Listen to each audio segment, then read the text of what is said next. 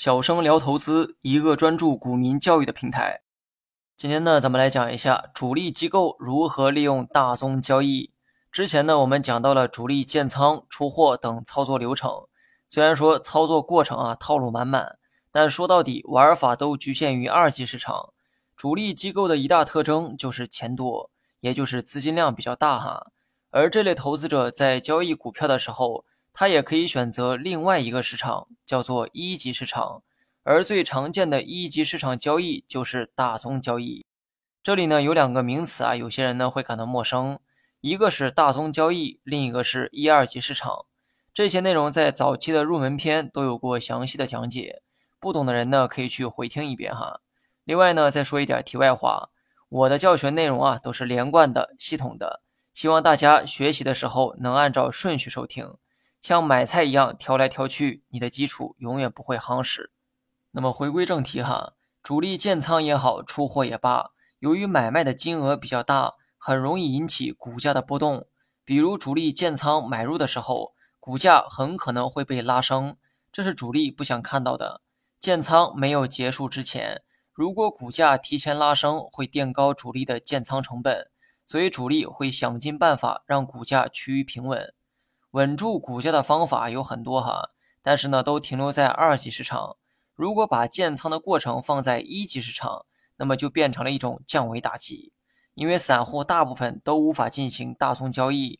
比如说，我是大家口中的那个主力，我呢想建仓一个亿，直接买进去，股价大概率会被抬升。那么这个时候，我如果利用一些手段稳住股价，势必又要多花出一些成本。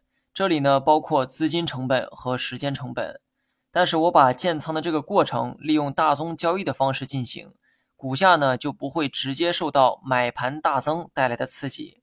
这就好比啊，我看好了 A 股票，但并没有在市场中报价买卖，而是找到了隔壁的老王，因为老王呢正好持有 A 股票，我跟老王协商了一个价格哈，然后从他手里买来了 A 股票，这就是大宗交易的本质。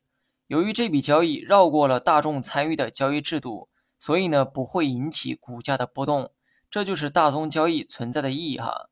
不过这种交易制度也很容易被一些主力机构所利用。建仓时利用大宗交易可以避免股价大幅拉升，出货时利用大宗交易也可以避免股价大幅下跌。很多时候啊，你看到主力建仓的痕迹，但却看不到主力出货的迹象。或者说，主力建仓和出货对应的筹码不太一致，怎么看都是买的多，卖的少。而少卖的那部分，你不明白主力是怎么做到的？难道这部分筹码主力就不打算卖了吗？听完今天的课，你可能就有了新的答案。主力啊，不是没卖哈，而是有一部分筹码可能早就通过大宗交易卖出去了。说到这儿，你就应该明白，想要了解主力的动向，大宗交易的信息必须要重视。每只股的公告中都有大宗交易的信息披露，只要最近发生过大宗交易，对应的这个信息都会进行公示。那么大宗交易的数据啊，虽然呢很简单哈，但想判断是不是主力行为，还需要一点技巧。假如说今天某只股发生了一笔大宗交易，交易的金额呢是五百万，成交价格是每股十元，买卖双方分别是谁谁谁等等。看到这些信息之后。你能判断出谁是该股未来的主力吗？如果你认为买方是主力，那么你会理所当然的认为主力此刻正在建仓，建仓的价格大概是十元附近。但是有没有一种可能哈，那就是卖方才是主力？如果这个结论成立的话，那么意味着主力此刻正在出货，出货的价格大概是十元左右。由此可见，一笔大宗交易很难判断谁是该股未来的主力，因为交易啊都是相互的嘛。一笔交易的发生意味着既有买方也有卖方，你怎么能确定谁是主力呢？那么这个时候你需要长期追踪大宗交易的信息哈，多去观察几笔交易的发生。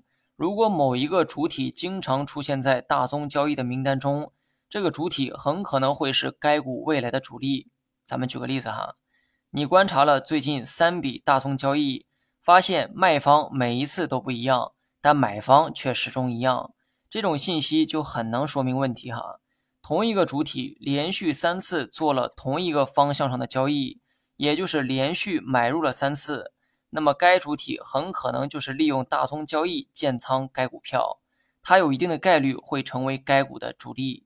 此时呢，你可以通过大宗交易的价格来判断主力建仓的大致成本。你学会了吗？